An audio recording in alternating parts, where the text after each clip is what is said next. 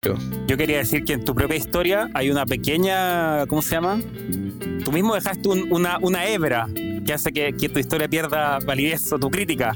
¿Cuál? Que tiene, que tiene la esencia, tiene la esencia todavía.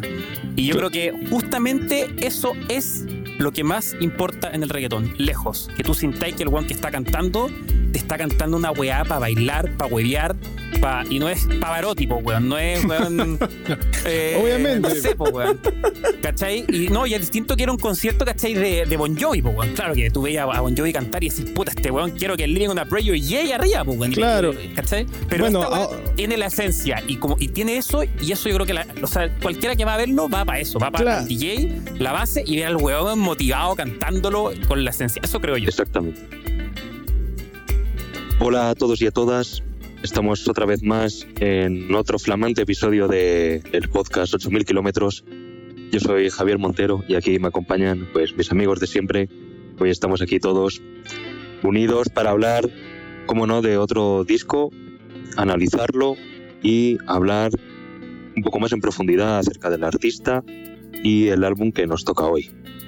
Hoy en concreto vamos a hablar sobre un artista colombiano mmm, que es bastante difícil que no lo conozcáis si estáis más o menos metidos en el mundillo o simplemente te has saltado en cualquier plataforma de streaming en algún momento dado o lo hayas bailado en, en cualquier discoteca. Estamos hablando de J Balvin, uno de los artistas colombianos y latinoamericanos y por qué no decir más globales de los últimos años, posiblemente de los artistas más importantes de la música pop de la última década. Ha copado las posiciones de los rankings eh, hasta en la cúspide. Ha sido portada de las revistas más prestigiosas, incluso de algunas que nunca hubiésemos pensado que un artista de reggaetón pudiese estar ahí presente. Estamos hablando de un artista que también ha sabido revolucionar dentro de lo que cabe el género. Ha colaborado con los artistas más importantes del género y de otros. Ha sido valedor de otras grandes promesas que se han unido a sus éxitos y además tiene, como el, el que nos ocupa hoy, uno de los discos más importantes del reggaetón y posiblemente el disco cumbre del género que llegó a estar desde hace unos años con el despacito como principal arma, punta de lanza. Ha sabido llevar el reggaetón hasta todos los rincones del mundo y a ser tan importante como cualquier otro género. Por fin, la música latina ha estado por encima de muchos otros géneros en países también muy complicados de, penetrar como Estados Unidos. En el disco que nos ocupa hoy, que es Vibras, es posiblemente el disco más conseguido de J Balvin. Es el que más unidad demuestra a lo largo de, de todo el álbum. Además, eh, tiene una amalgama de sonidos, de estilos, de pop, de buenas vibras, incluso de elegancia, de meticulosidad en el sonido. Un disco muy completo, muy maduro, con grandes picos de excelencia dentro del género y dentro de la música, que sin duda es un disco que hay que valorar y por eso estoy aquí rodeado de los mejores para poder hacerlo. ¿Qué tal estáis, chicos? Buenas noches. De los mejores, quién sabe. ¿Qué Uy, que ya, ya, de ahí ya, lo mejor es, los estamos buscando, todavía no los encontramos. ¿A, ¿A, qué hora llegan esos? No. ha sido Ay, todo improvisado.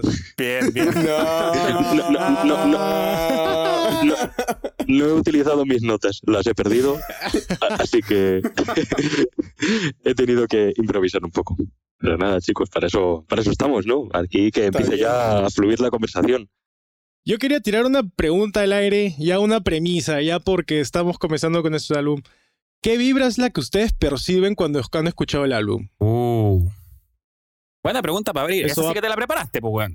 Ah, obviamente, weón. Olvídate. Esa sí que sí. Y no, y no leí el título del álbum, ¿ah? La vibra, pues la vibra, hay muchas, ¿no? Pero yo creo que hay dos predominantes. Uno es la vibra de estar de fiesta, la vibra más bailonga, la vibra de la noche, la vibra del baile, y luego está otra vibra no menos importante que es la vibra más chill, la más de tranquis, el reggaetón que se puede escuchar estando en tu casa, Ok, porque a mí una de las cosas que sí me llamó bastante la atención son esos este ear candy moments, por ejemplo, que hay un ukelele en No es justo en la intro, o también este, esas influencias reggae que encuentras en la canción Ambiente, o bueno, la música española con, la, con el dúo que hizo con Rosalía.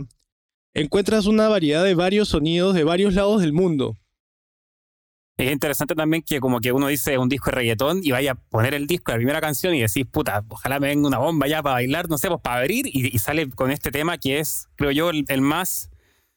Eh, no sé cómo, no sé cuál es la palabra, siempre tengo problemas para encontrar la palabra precisa, weón, pero... pero Intrigante. El que, sí, sí, justo. El que tiene como esa vibra diferente, ese mensaje diferente, ese como que...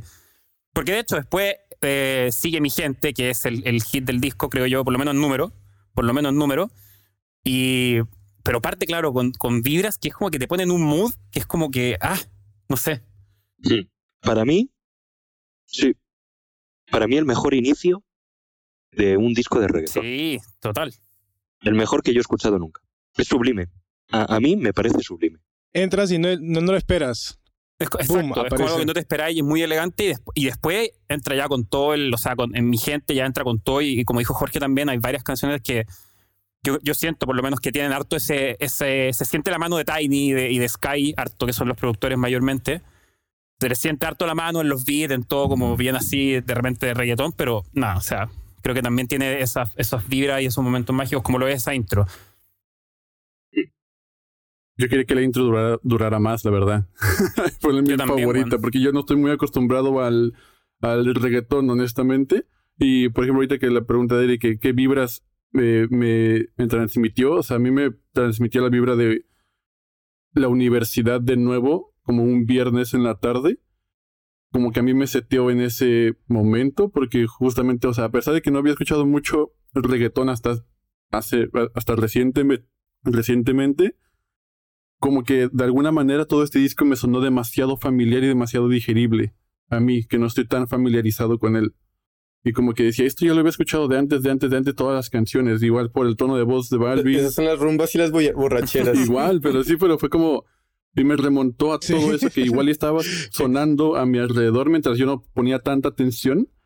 Y fue muy peculiar como la experiencia que yo viví ah, escuchando ahorita. Que debo aceptar, es la primera vez que lo escucho.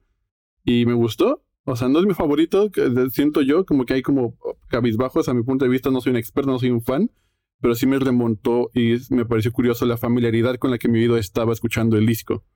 Ahí yo me siento, este, me siento relacionado a ti, weón, porque yo también era la primera vez que escuché el álbum completo, pero ya había escuchado canciones en diferentes momentos de mi vida. Así porque Este álbum, si no me equivoco, salió en el 2018. entonces, de acá ah, ya han pasado tres años. Eh, de todas maneras, en una fiesta le hemos bailado, muchachos. Eso es un hecho. la gente que nos está escuchando, yo creo que ha escuchado el tema a mi gente. De todas maneras, yo quería decir eso porque la vibra que yo percibí del álbum, percibí, bueno, que ya se está, que quería darle un siguiente paso al reggaetón. No lo veo como un innovador como Daddy Yankee, en el sentido de que fue el que puso las reglas del juego para mí. Pero sí vi que trató de lo que ya hacía antes, mm. como jeans a esos temones, hacerlos mejor y a la vez hacer varias alianzas estratégicas en el álbum porque hay muchas colaboraciones. Y algo en lo que se ha vuelto bien popular J Balvin es en las colaboraciones que hace con los diferentes artistas de todos lados. Creo que ha trabajado con todos los reggaetoneros. Yo creo que toca un punto súper importante, también lo quería mencionar, el tema de las colaboraciones. A mí me sorprende, creo que parte de esa vibra que hablamos de tan diferente que viene es de las colaboraciones que él hace. Porque tiene, si tú uno se pone el disco, tiene bueno, desde eh, y Lennox, weón, Wisin y Yandel, o sea, históricos del reggaetón, hasta Rosalía, Carla Morrison, es como que, o sea, weón, es de esperar que sea un disco bien híbrido, con hartas emociones diferentes, por lo menos distintas manos, e intenciones, etc. Mm, a mí me parece que funciona muy bien en el apartado de las colaboraciones y también cuando Balvin defiende los temas solos. De hecho, está próximo el disco de Balvin dentro de unos días y abundan muchas más colaboraciones y comparas con otros discos de otros artistas de reggaetón, eh, me vale cualquiera, digo Daddy Yankee, digo Ozuna, digo Anuel, son muchísimas colaboraciones y los temas que están solos son difíciles de defender muchas veces y no tienen como ese empuje, no tienen ese aspecto marketingiano. Y en cambio en este disco creo que Balvin defiende muy bien algunos temas En solitario, obviamente, hay altibajos a lo largo del álbum, yo creo que más sobre todo hacia el final, pero tanto las colaboraciones, por ejemplo, la de Carla Morrison, que es el primer tema que hemos hablado, o el de Rosalía, me parecen colaboraciones muy, muy, muy acertadas, especialmente la de Rosalía, que ahora en 2021 es muy fácil verlo, pero en 2018 Rosalía, que solo había sacado eh, su primer disco Los Ángeles, mm, colaborar con ella no era una jugada muy interesante, arriesgada, entre comillas, y, muy, muy valiente. A mí me parece uno de los grandes aciertos del disco y me parece un puntazo tremendo. Eh, para mí es mi canción favorita. Brillo, de hecho, también nunca había escuchado el álbum así entero, nunca en la vida. Había escuchado ciertas canciones, estoy diciendo, hmm, este es familiar. Sí me imagino como ciertas canciones en, en, en el bar ahí, como caminando y yendo al baño y esas canciones sonando en, en mi cabeza. Eh, pero Brillo, Brillo a mí se me hace una canción fenomenal porque yo creo que este álbum muestra esto que es Balvin porque muchos están diciendo que, o leía que Balvin estaba como rompiéndola con esto de reggaetón romántico y él tomando como una posición un poquito más, eh, menos reggaetonera ante la posición en la que él se pone y pone a la mujer y la relación y todo eso. Pero no era algo que lo estaba hablando con un amigo y no era algo que Balvin descubrió, porque el reggaetón romántico siempre venía desde hace mucho, mucho tiempo. Lo que Balvin resolvió fue que, ok, eso sirve y lo mezcló con un buen beat y una buena melodía para así poder eh, como enamorar tanto a, la, a los fans que ya tiene como a los fans que, como aquellas personas que no les gusta el reggaetón y los atrae por diferentes beats. Entonces por eso eh, a veces encontramos chispas de amapiano en, creo que es la canción En mí. Te escuchas En mí y vas a escuchar un pequeño, como un elemento y te vas a, los, a las playlists de Africa Hit y vas a escuchar, escuchar los primeros cinco temas y vas a encontrar el mismo elemento. Entonces es esa inducción que tanto Sky y Tiny como productores hacen de otros géneros y otros elementos de otras partes del mundo y por eso el disco llega a ser tan global en sonido. Tiene un sonido realmente muy competente y a mí me sorprende. Eh, porque además quiero poner aquí un pequeño contexto sin querer explayarme demasiado.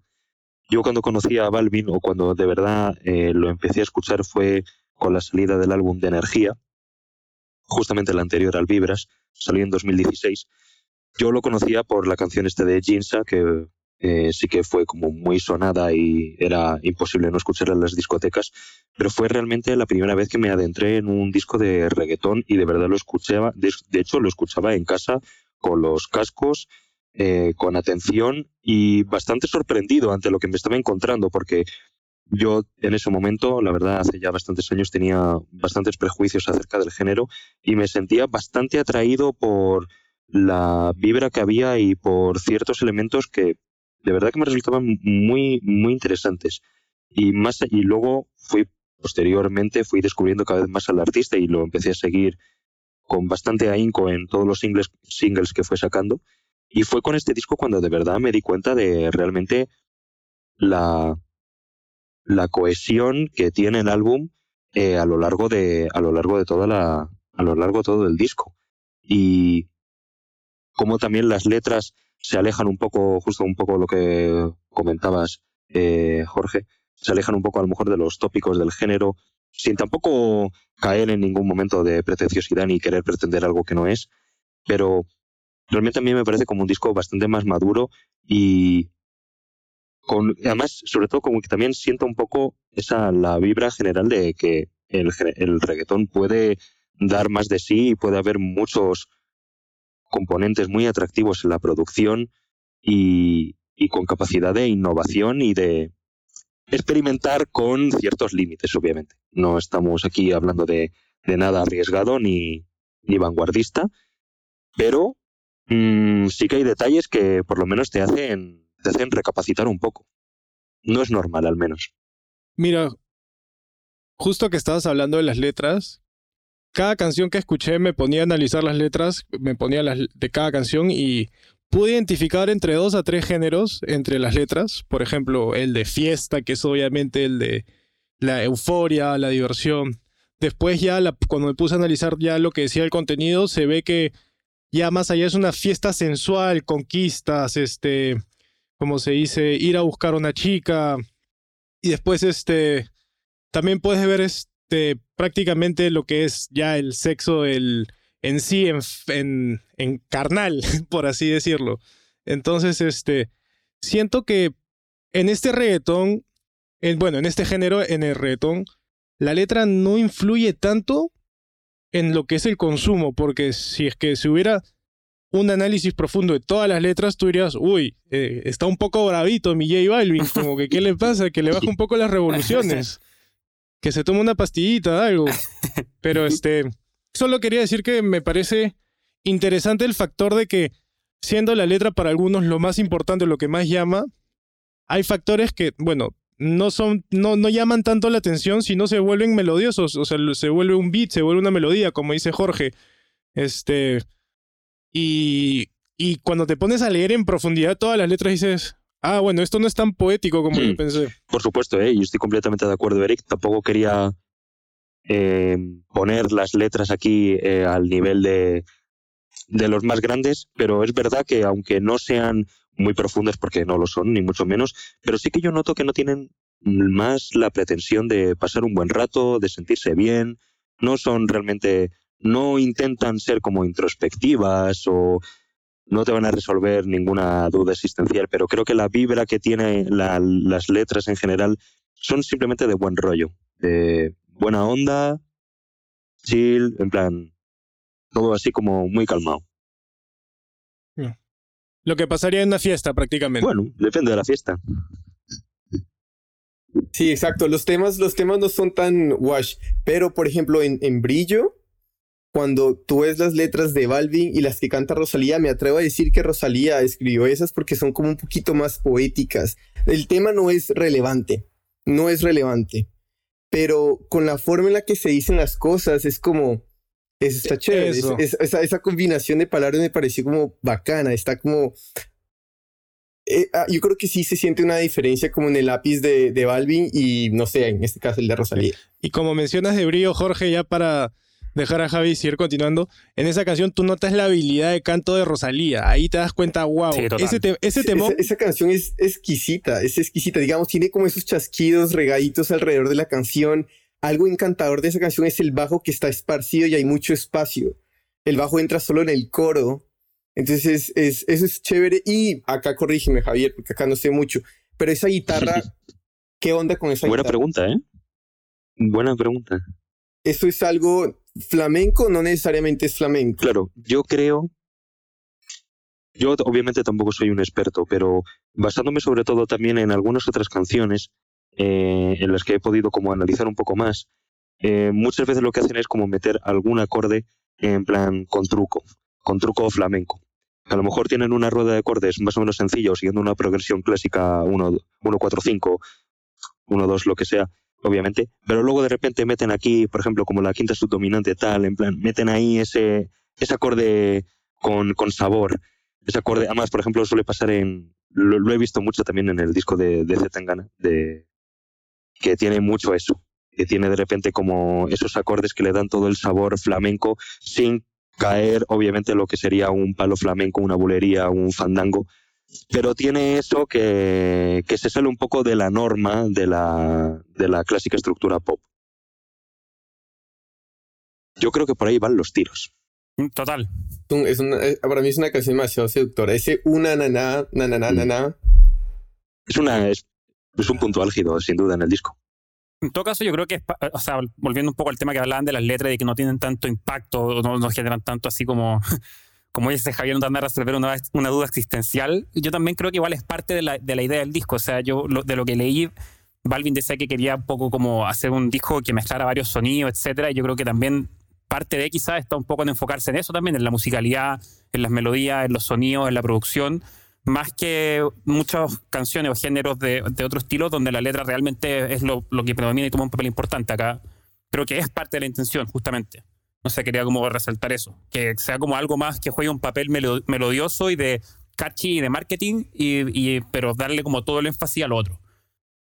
Y yo creo que, de hecho con una letra eh, más, perdona, perdona, perdona, Luis, perdona, voy, voy, que, que, de hecho con una letra muy profunda termináis opacando lo otro. Eso es lo que quería decir. Como tú estás opacando a Luis ahorita. Exacto. Ahora sí. Sí, espérame, déjame, déjame alzo la mano en el ahora Sí, ahora sí. ¿Ya? no, lo que, quería justamente apoyar esa idea que tú dices, güey, porque hasta cierto punto también lo que yo estuve leyendo algo que quería hacer J Balvin con este disco era demostrar que no, o sea, más allá del, de, de la letra, inclusive el lenguaje, güey, o sea, porque el güey está cantando todo esto, todo esto es un disco en español, pero, o sea, el güey después estuvo de headline, el primer latinoamericano en headlining en, en Coachella, en un festival anglo. Y entonces con este disco es como, a la par de Despacito también siento que es como la pirámide, la cúspide en el cual, este, el, mercado anglo, anglo, el mercado americano, empieza a aceptar y empieza a darse cuenta del, del poderío con el que vienen eh, artistas latinoamericanos. En este caso le tocó al reggaetón y a este género urbano.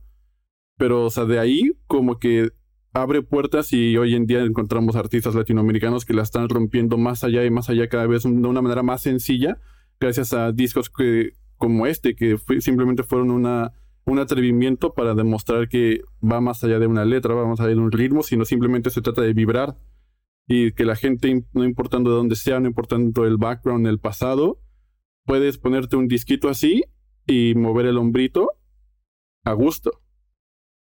Total, total. Y, no olvidemos que, por ejemplo, mi gente compitió con Despacito. O sea, Despacito estaba en número uno y, mi gente llegó y pudo pasar a Despacito. Claro que ya despacito habrá salido como en, enero y, mi gente salió el 29 de junio. Entonces salió de una, estuvo en 32, pasó a 9, 6, 2 y hasta en agosto, casi dos semanas o menos, no mentiras, casi más de un mes, eh, llegó a primero pasando a despacito, dejándolo en el segundo lugar. En Spotify, en los charts de Spotify. La pregunta es, ¿Les parece más hit que Despacito? Voy a partir yo. A mí no. Ahora sí. a mí no, y porque creo, no sé qué os parecerá, porque creo que el beat de mi gente a mí siempre me ha parecido un poco agresivo. Eh, despacito es simplemente como hacer mantequilla. En cambio, mi gente, mm, a mí ya, es que me acuerdo perfectamente cuando, además en junio, finales de junio, como lo ha dicho Jorge, cuando salió, como que a mí me pareció un beat. Mm, no, no tan digerible. O sea, sí lo es, pero es como es que despacito es simplemente, pues eso, es como muy suave, entra, entra perfecto. En cambio, mi gente sí que tiene ahí como su potencia.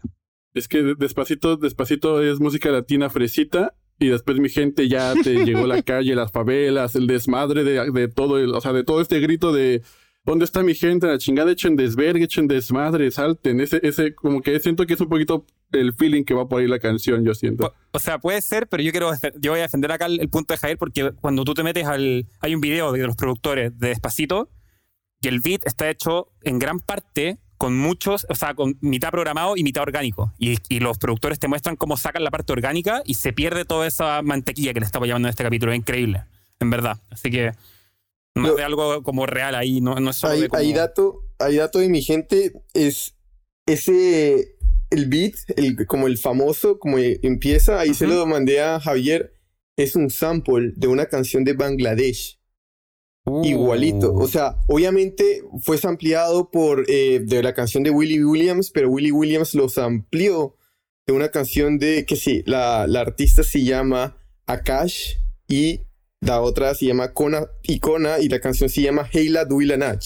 Así es. Y eso es lo que terminan repitiendo toda la canción y es el sample. Ese es el, ese es el beat de Bangladesh. Bueno, yo iba a decir que a mí no me parece hit ninguno de los dos, me parecen muy malas canciones, las detesto. No, mentira. Pero más, yo creo que Despacito fue más hit en su momento. Bueno, como dicen, este, mezclando un poco lo que dice Javier, es que era un manjar, era una mantequilla y, la otra ya es como si te comieras todo un banquete así y te atracaras con 10 kilos de comida. Entonces, este, ya es un poco muy agresivo para el estómago. Y para complementar esa idea es, es también la gente decide. O sea, tú miras despacito todo lo que estuvo en los charts, tú miras el efecto que tuvo J, eh, eh, Balvin, no, eh, perdón, em, Justin Bieber en la ah. canción, en el remix. Cuando sacaron el remix con Beyoncé, no fue el mismo impacto. O sea, fue, claro, fue un, una, como un milestone para, para J Balvin y fue muy chévere y le hizo brutal colaborar con, con Beyoncé, pero el impacto de la canción de Beyoncé no fue tan grande. Pero el impacto en la colaboración de Justin Bieber en la canción, eso habla también de cómo es la canción como tal. Sí. Oye, yo quería decir un punto de crítica, ya que hemos hablado bastante del tema de la instrumentalización. ¿Otro? Es que este es el primero, este es el primero, tranquilo, tranquilo. Este es el primero de varios. Es que siento que cuando una vez que entra la percusión dentro de la canción, gran parte de la instrumentalización que está de fondo, que es bien rica, por ejemplo, como en ambiente o este o en no es justo que tiene un ukelele bien bonito, se pierden. Sí, estoy de acuerdo, Eric. Y de hecho creo que es algo que mm, tiene bastante que ver que Mosty haya mezclado eh, gran parte del álbum. Mosty creo que es un ingeniero bastante agresivo. Y, y es verdad que hay veces, estoy de acuerdo contigo, Eric, ¿eh? porque hay veces que yo digo, uff, ahora sí que me ha entrado bien este bajo súper pesado, súper agresivo. Y hay otras veces en las que digo, aquí realmente ha sido poco sutil. Y y es, bueno, es el sello de identidad de Mosty. Además, como siempre, casi siempre trabaja con, con, con, con Balvin. La verdad que también tienen como ese sello y también ha trabajado Mosty para otros artistas. Es verdad que luego tiene alguna cosa bastante curiosa por ahí, pero, pero es verdad que a mí me lo parece, no sé, Maxi, a lo mejor qué, opinas, porque es verdad que a mí me parece eso, que Mosty es como a veces poco sutil. Yo estoy totalmente de acuerdo, totalmente de acuerdo, pero es, es, es parte del sonido de Mosty y también quiero, yo tenía pensado antes decir que creo que es como intencionado, digamos, de parte de ellos. O sea, son temas que cuando pasa eso, eh, son temas que tienen en la mente pista, baile, club, y no te puedes quedar atrás, no te puedes quedar atrás. O sea, en la, mezcla, en tu mix, te puedes pasar si querés, con el beat, y que se te queda instrumental atrás. Pero no te puedes quedar eh, sin beat, weón. No te puedes quedar sin beat si es que queréis que ese tema se toque en una disco, en un... Eh, etcétera, en, una, en un club, eh, tiene que ir adelante, fuerte. Yo entiendo el que se pueda perder la instrumental, pero creo que para esos temas que esa es la intención está mm. logrado. En algunos, algunos se ven favorecidos, como No es justo, por ejemplo, que en mi opinión es como la mejor canción del álbum, sinceramente, siempre me lo pareció, y cada vez que la revisito me parece mejor, me parece un hit absoluto. Y es verdad que luego hacía tiempo que no veía los números en Spotify del tema, y es verdad que son muy altos pero a mí me parece un tema muy soberbio, la verdad, como, como hit absoluto. Y mira que Sion y Lennox tampoco son santo de mi devoción. Mucho mejor colaboración en todo caso que la de Wishing y Yandel, que a mí directamente no me gusta mucho ese tema, la verdad. Y, pero aquí la verdad que el tema este de No es justo me parece una maravilla. A mí esa guitarra del principio me sonó sonando vacilos. Eh, como, ¿qué, qué, es esto? Y empieza, empieza ya, empieza la, la voz de, de ellas. Mm. Ah, ok, esto es reggaetón, pero empieza con una guitarra que es nada que ver, ¿no? Y se suponía que Zion y Lennox no iban, no iban a estar en el álbum. Entraron a última hora. Se subieron al tren de último minuto. Me parece muy mágico, ¿eh? El inicio del tema. Sobre todo porque solo lo que tienen los grandes temas es que se ve venir. Se, se ya se huele. Se, se huele la, e, el hit absoluto. sí, es, verdad. Sí, sí es verdad. Empieza a cantar Balvin y dices, uff, lo que se viene. Pero con autotune o sin autotune. Yo sé que eso da igual. Eh, en vivo sí, en, vivo influye bastante.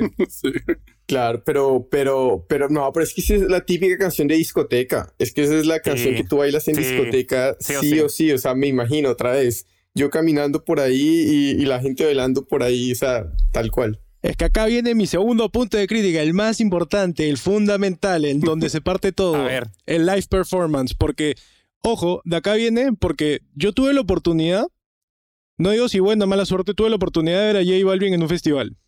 Entonces, este. Primera fila, Eric. No seas mentiroso. Compraste tu Compró backstage y todo. una semana. Claro, me tomé foto con él. Ariana Grande. No. Ariana Grande es de Luis, no confundas, no confundas. Ah, verdad, verdad. No, ya sigo la historia, lo siento. Entonces, este, cuando yo lo vi, era el primer artista reggaetón que iba a ver en un festival y fue, acá en, bueno, no acá, fue en Holanda, en, acá en Europa, este. Y yo dije, bueno, voy a analizar este performance porque me parece interesante cómo es un show de un reggaetonero en un festival. Quiero saber cómo es la onda.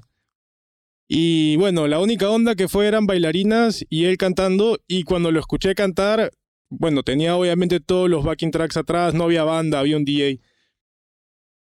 Se notaba que no tiene esa voz de estudio. O sea, obviamente está la esencia, pero no es. Y te, y te choca. Y entonces me van a decir, esto es música discoteca, lo que quieran, pero ahí va mi gran punto de crítica. ¿Qué año era ese? 2019. Y tocó este, mi gente, tocó canciones del Vibras. Así que lo vi en la gira esa, así que justo calza perfecto para el episodio. Yo quería decir que en tu propia historia hay una pequeña, ¿cómo se llama? Tú mismo dejaste una, una hebra que hace que, que, tu historia pierda validez o tu crítica. ¿Cuál? Que tiene, que tiene la esencia, tiene la esencia todavía. Y yo creo que justamente eso es lo que más importa en el reggaetón, lejos. Que tú sintáis que el weón que está cantando, te está cantando una weá para bailar, para huevear, y no es Pavarotti, weón. No es, weón. Eh, Obviamente. No sé, weón.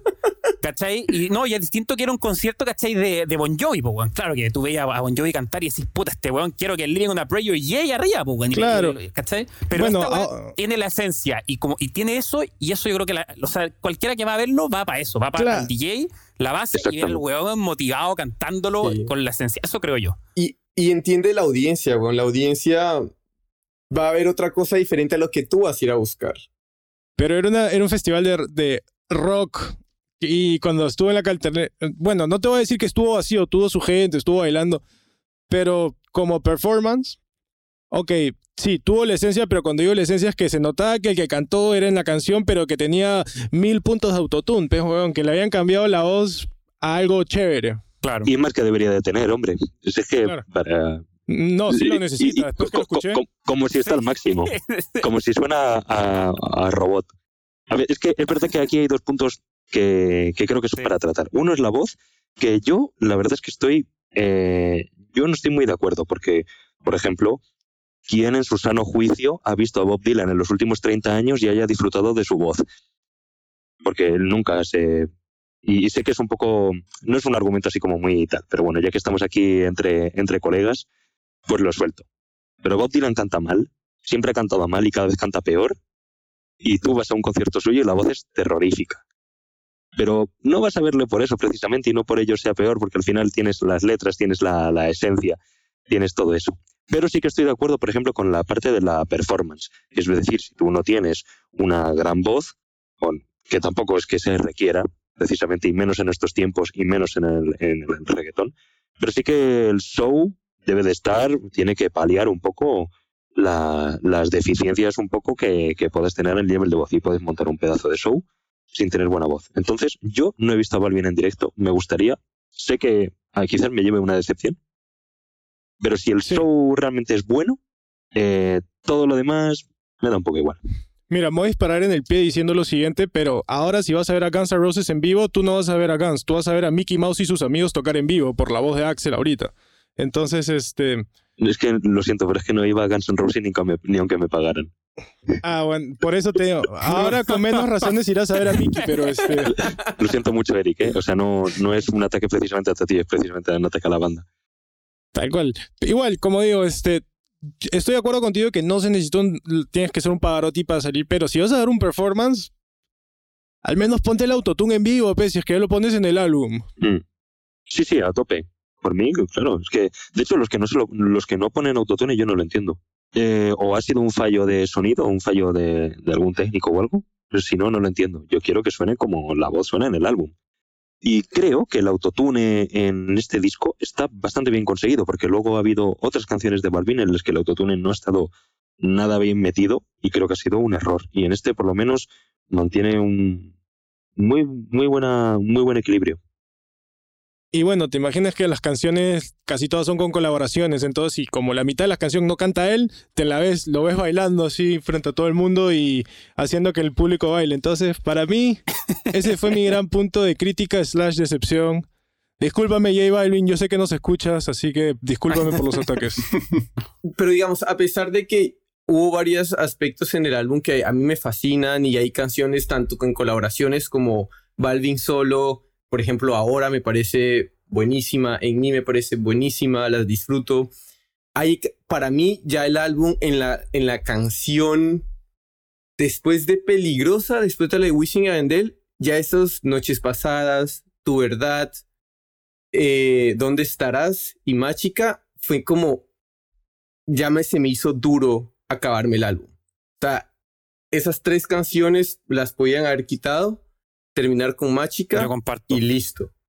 Porque no fueron atrevidas en el beat, fueron como muy reggaeton clásico, sí, un poquito tal vez de afrobeat, pero, pero ya está. Pero no se me hicieron nada, no aportaron nada, se, se me hicieron a mí como un poquito de relleno, lo cual la hizo que yo llegara a Mágica cansado, muy agotado. Y Mágica, al momento ya de verla y ver cómo, porque yo me esperaba que era ser una canción que iba a ser, no sé, viral en, en Spotify o que estuviera en los tops de Spotify, no.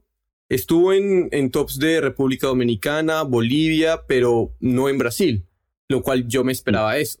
Estoy completamente de acuerdo, Jorge, con tu punto. Creo que las últimas canciones, quizás ¿Dónde estarás? que si no recuerdo mal fue single, eh, preliminar antes de la salida del álbum, son canciones bastante olvidables, imprescindibles y aburridas eh, directamente. De hecho, es que si quitamos este, estas canciones, como has dicho, la de Noches Pasadas, Tu Verdad, en mi opinión peligrosa, a mí no me, no me dice nada, y si hubiese acabado ahí el disco, eh, estaríamos hablando de un disco muy redondo, sin, sin apenas altibajos. Y estaría mucho más conseguido, pero es verdad que tiene canciones de relleno, y yo eso lo admito. Bueno, ya que estamos diciendo las canciones favoritas, y ya que descartaron la mía, mi favorita era Tu Verdad. sí. de verdad, weón. ¿Verdad? Ah, pero no, pero interesante, interesante, weón. Oye, pero. No, yo. Eh, buenísimo, buenísimo, buenísimo, pues, weón. Creo que eso, como que en parte, de hecho, no sé si. Yo pensaba igual que, ah, que, em, que Javi y que Jorge, pero creo que un poco votaría nuestro argumento, pues, si uno de los cinco realmente su canción favorita está ahí, eh, deja de ser relleno para mí, bueno. Hay público que definitivamente, eh, puta, esas son sus canciones que le gustan. No sé, o sea, siempre hay, pues, pero, pero en este caso alguien en, en quien confiamos. sí, sí, me gusta el punto, pero es verdad que llegas cansado, que es lo que ha dicho Jorge. Como ya llegas cansado, Mm, ya estas últimas canciones se hacen como mucho más anodinas. Y lo interesante es que si te das cuenta, la canción más larga del álbum dura cuatro minutos. Después todas están entre los dos y tres. Así que si te pones a pensar en tiempo, no es mucho. Si yo te digo, vamos a escuchar mañana el nuevo álbum que ha sacado Iron Maiden, es una hora y veinte. Solamente de canciones. Y son 10 o 11 canciones. Así que creo que acá, digamos, se puede ver digamos, nuestra percepción de la música también, este, por más que no, no es tanto el tiempo, sino la, la digestión, como estamos diciendo inicialmente. ya creo que por si una, como ustedes dicen, tiene su variedad, pero tiene una ola de una cierta estructura, de cierto beat, y ya cuando lo tienes tanto en la cara por tanto tiempo, ya uno se desgasta. Pero no sé, creo que también hay algo como de, mm, no sé, como que siento que esas últimas son más como como un, beat bueno, de hecho seguramente estas son de Sky Tiny seguramente porque son la mayoría, no sé, sí, pero son más como una canción normal de estudio y, y, lo demuestra. Las otras, puta, tenía las, las colaboraciones, weón, tenía lo que contó Jorge, el sample de la canción de, de, mi gente, entonces no sé, igual creo que se nota esa como, no es desplicencia la palabra, pero un poco más como fábrica, llamémosle, un poco más como el beat, puta, te van a elegir un beat en el estudio y decir ya, weón, puta, cuál te gusta y, y chao, y tres temas más y listo. Sí, y, y digamos, volviéndonos a, esto de las colaboraciones, también hay un sample en la peligrosa, la que a ti no te gusta con Wisin y Yandel, pero también es una pura canción como de discoteca también al 100, pero está el sample que es como el, el, el duro, ese que hay una mujer diciendo duro, la utilizan, es la misma, es la misma que usan en Mírala Bien, de Wisin y ah, Yandel. sí. Entonces, esas pequeñas como cositas chiquititas, a mí ya con eso ya listo, ya te la compro. Así, así de fácil soy. Así, eh, así. Tú me pones esas cositas, detalles chéveres, ya. Así, ya me compraste. Pero es que un, verdadero fanático del reggaetón, verdadero, y me, me, uno a tu club en el fondo, eh, tú escucháis ese duro y decís, puta, ese duro es de reggaetón, po, weón. Es de reggaetón, ha salido en canciones antes, lo escuchaba en la discoteca antes, como que te mm. motiva, no sé, po, weón. A mí me gusta eh, algo de Wisin y Yandel, yo no los he escuchado mucho. sé que son grandes del género, míticos. Sí que he escuchado algún disco que me resulta así como. Me resulta que incluso como un poco gracioso, he de decirlo. Pero a mí lo que me gusta son cómo luego hay cosas de electrónica que han sampleado a algunos artistas que han sampleado a Wisin y Yandel y me parece realmente fascinante. Mm, artistas así como Kelma Durán o Afex Twin también tienen una canción así y tienen unos sampleos de Wisin y Yandel mm, a mí me parecen fascinantes. Eh, tremendos, o sea, de verdad. Pero no sé, quizás esta canción a mí nunca me gustó, me parece como muy, muy como caen en el tópico.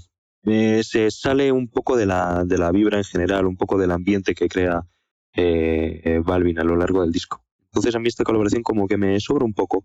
Quizás es como poco tosca, eh, poco sutil. Claro, pero tenían que ir por, lo, por quienes son.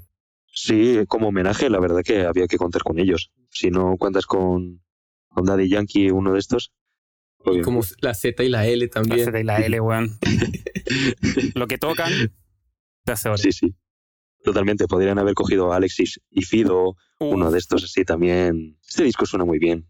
En general, la producción yo creo que es bastante agradable. Y creo que Luego en, en los, los siguientes discos que ha sacado Balvin, tanto el Oasis con, con Bad Bunny o, el Colores, eh, aunque a mi parecer no están a lo mejor en el mismo nivel, pero es verdad que este, la producción del Vibras es, está cuidada. A mí me gusta, es agradable.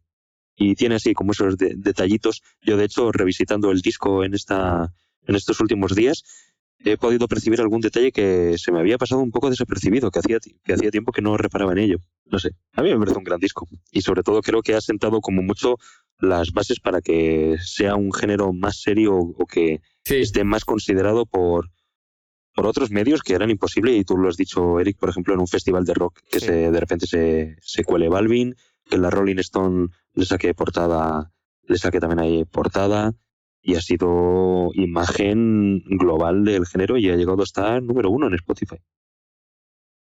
Y eso que también hay otros grandísimos artistas, pero creo que, que Balvin ha conseguido mucho. Y este disco fue como de verdad la lanzadera, la, de verdad el puñetazo sobre la mesa. Entonces, ¿todos de acuerdo que compraríamos el álbum? Yo no.